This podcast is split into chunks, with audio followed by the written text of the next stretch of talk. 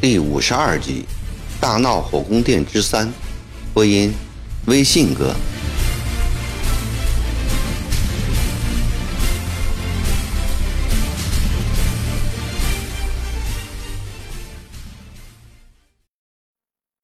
郑少良率领三百多个镇干兵，气势汹汹地闯进塔吉布的住房，把塔吉布房间里的全部东西打了个稀巴烂。塔吉布幸而事先躲到石后草丛中，才免于一死。捣毁了塔吉布的家后，镇干兵们又呼啸了向审案局冲去，将审案局团团围住。七嘴八舌的高声喧闹：“曾国藩，放出我们的兄弟！不放人，我们就冲啊！”亲兵进屋告诉曾国藩，曾国藩此时正在与罗泽南对弈，他将鲍超唤到跟前来，对他的耳朵吩咐一番。鲍超立即出了门。曾国藩神色自若地对罗泽南说：“罗山。”该你走了，还是出去跟他们说几句吧。罗泽南放下手中的棋子，从近视眼镜片后投来不安的目光，不理睬他们，看他们怎么闹。曾国藩的眼睛始终没有离开过棋盘。一阵急促的脚步声伴随着刀枪相碰声从外面传了进来。曾国藩转过脸看时。邓少良带着几十个士兵，旋风似的冲进门，已到了他的身边。罗泽南见势不妙，急忙打发亲兵告诉王新，叫他翻墙到巡捕衙门去请骆秉章过来。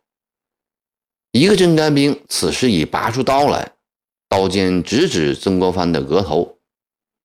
邓少良用手拨开刀，不客气地对曾国藩说：“曾大人。”请你放人。曾国藩坐在棋旁边，纹丝不动，一手把玩着棋子，慢慢的说：“曾提督派人将闹事的士兵送到我这里，并有亲笔信，让我军法从事。处置完毕，人自然放回。何劳郑副将你兴师动众，气势汹汹的前来索取呢？”邓少良瞪起双眼，怒目而视：“我要你现在就放人！”曾国藩太阳穴上的青筋在一根根的暴起，棋子已经停止转动，被两只手指紧紧的掐住。虽仍坐在棋屏旁微动，语气却生硬的多了：“本部堂尚来不及处置，现在岂能放啊？”邓少良左手紧握刀鞘，右手捏着刀把，走上一步，气焰汹汹地吼着：“你到底放不放啊？”砰的一声，曾国藩将棋盘一脚踢倒，虎子站了起来，倒起扫帚眉，鼓起三角眼，满脸青里透白，一股杀气冲出，厉声道：“张少良，你欺人太甚！”邓少良冷不防曾国藩这么一招，不自觉地退了一步，右手松开了刀把。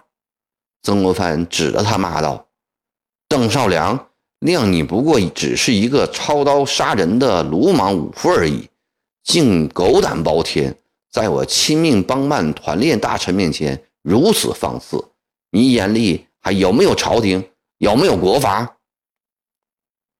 经这一骂。郑少良的嚣张气焰矮了半截，嘴巴上仍应着：“曾大人，不是我放肆，审案局不放人，兄弟们不答应。”曾国藩目光如喷火般的瞪着郑少良：“邓副将，兄弟们答不答应？你答不答应？手下的士兵都不能弹压，朝廷让你这个副将何用？况且你要明白。”今天是你带兵闯进了我的衙门，你是犯上闹事的带头人。邓少良觉得事情不妙，不免有点气馁。身旁的士兵在乱嚷：“放人，放人！不放我们就要搜了。不得无礼！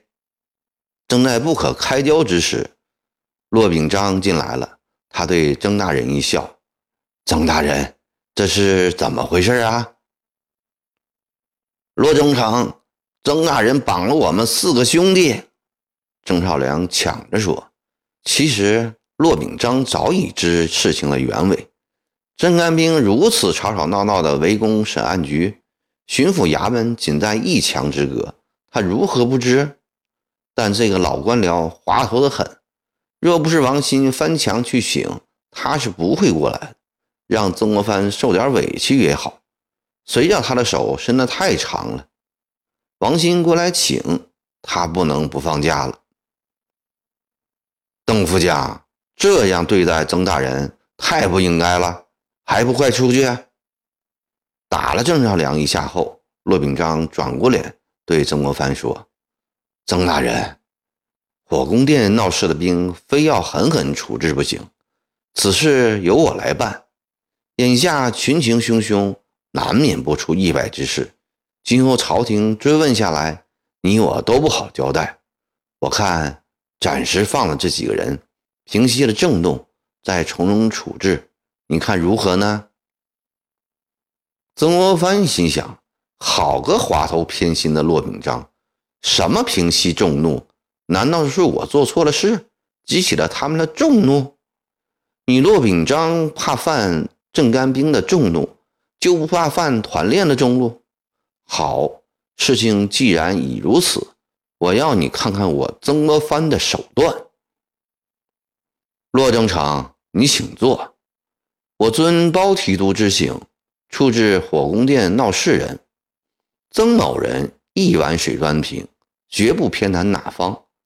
团丁滕耀树等六人，昨日已每人打了五十军棍，贯耳游营三日。真干兵也同样处置。不等骆秉章开口，曾国藩大喊一声：“来人，把鲍提督捆来的四个闹事者押上来。”康福答应一声，走出门外，高喊。带人上来。只见鲍超、刘松山、彭玉菊、李晨典、王辉山、易良干等人全身披挂，带着一百多名执刀枪的团丁，押着四个闹事的真干兵上来。这一百个团丁进得门来，便一起站在屋内镇干兵的周围。鲍超拿着一把明晃晃的大刀。凶神恶煞般的走到赵尚良的身边，刘松山、彭义举等人分别站在曾国藩的两旁。骆秉章见此情景，早吓得脸色惨白，如坐针毡。郑少良和他的士兵们也有一种大祸临头的恐惧。那四个双手被捆的镇干兵吓得两腿发软，扑通跪在曾国藩面前。曾国藩喝道。你们身为保境安民的士兵，却带头在公共场所闹事行凶，罪恶至极。本部堂按《大清军律》第一百二十三条第八款，并遵请鲍提督所请，杖责五十军棍，贯耳游营三日。说完，将茶木条往案桌上重重一击，高喊：“来人啊！”在。两旁一声雷鸣般的吼叫，早有八条大汉手持八根水火棍，如狼似虎般的走上前来，将四个镇干兵按倒在地，扯掉裤子，抡起水火棍便打。曾国藩坐在太师椅上，想起这几个月来所受暴起暴轻得的窝囊气，想起弟弟及团丁们所受绿营兵士的欺辱，满肚子的仇恨。随着一下下的棍击声发泄出来，他多次想命令行刑的团丁给我往死里打，但赌见坐在一旁汗如雨下的骆秉章，又将这句话咽了下去。八个行刑团丁又何尝不和曾国藩一样的心情？无需他的命令，个个用死力打。二十、四十，一棍棍下去，越打越重。越打越凶，可怜那四个倒霉的镇干兵，先是哭爹唤娘，鬼哭狼嚎，到后来便连喊都喊不出声音来了。打满五十军棍后，又将他们抓起来，在每人左耳上插了一支箭。只见鲜血流出来，却听不到叫痛声，人早已麻木了。曾国藩冷冷地对四个镇干兵说。看在镇干镇兄弟们来接的份上，游营三日，法在本营进行。你们现在可以走了。四个镇干兵上来，背着他们出了门。郑少良内衣早已湿透，正要出门，曾国藩喝住：“郑少良，你身为副将，平日治军不严，纠责已重，今日又带兵闯进审案局衙门。”持刀威胁本部堂，形同谋反，罪当诛戮。本部堂因不直接管你，且暂时放你回去。来日本部堂将以洛中城报提督协商，申报朝廷。你回营待审吧。邓少良蔫头耷脑的出了门，见衙门外镇干兵的四周已被全副戎装、满脸凶神的团丁死死看定。郑少良坐不得声，只得摆摆手，带着镇干兵姗姗走了。屋里，曾国藩对坐在一旁发呆的骆秉章说：“骆正常，您受惊了。国藩此举实出不得已，尚望忠诚体谅啊。”骆秉章见全部兵营都已退出，慢慢的恢复了元气，他对曾国藩不听劝告。在他面前如此强硬，十分生气，责怪道：“狄生，你太强梁了！绿营与团丁的冤仇，这一世都不能解了。”曾国藩心中不快地说：“我刚才的处置错在哪里呀？”骆秉章恼火了：“狄生兄，不是我说你，我身为湖南巡抚，要对湖南负责。”说不定哪天长毛卷土重来，你的那几个团丁能抵抗吗？他们只配抓抓枪王、土匪，是上不了大台盘的大长毛，还得靠绿营，靠镇干兵。你这下可好了，当着我的面打了他们的人，还扬言要诛戮郑少良，这三千镇干兵还要不要？你叫我这巡抚如何当啊？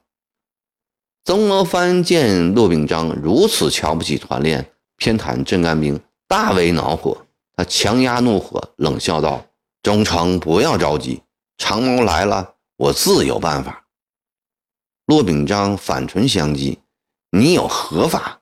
真的有办法，也不会有火宫殿的闹事。”说罢，拂袖而去。